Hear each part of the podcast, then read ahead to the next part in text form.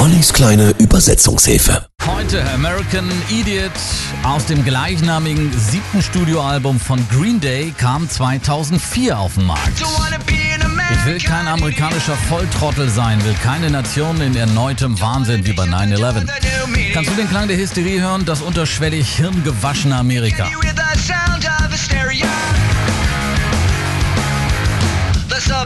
Der Song kritisiert die Politik des damaligen Präsidenten George W. Bush und den Umgang bzw. den Folgen des Terroranschlags von New York. Frontmann Billy Joe Armstrong spricht davon, dass Proleten Politik machen, Propaganda vorherrsche und ein Zeitalter der Paranoia angebrochen sei.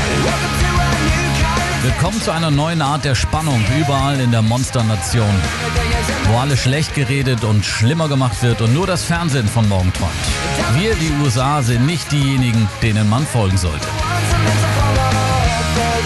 Auf Konzerten widmet Billy Joe Armstrong aktuell den Titel gerne dem US-Präsidenten Donald Trump. Keine Überraschung. American Idiot, hier sind Green Day in der kleinen Übersetzungshilfe. Don't wanna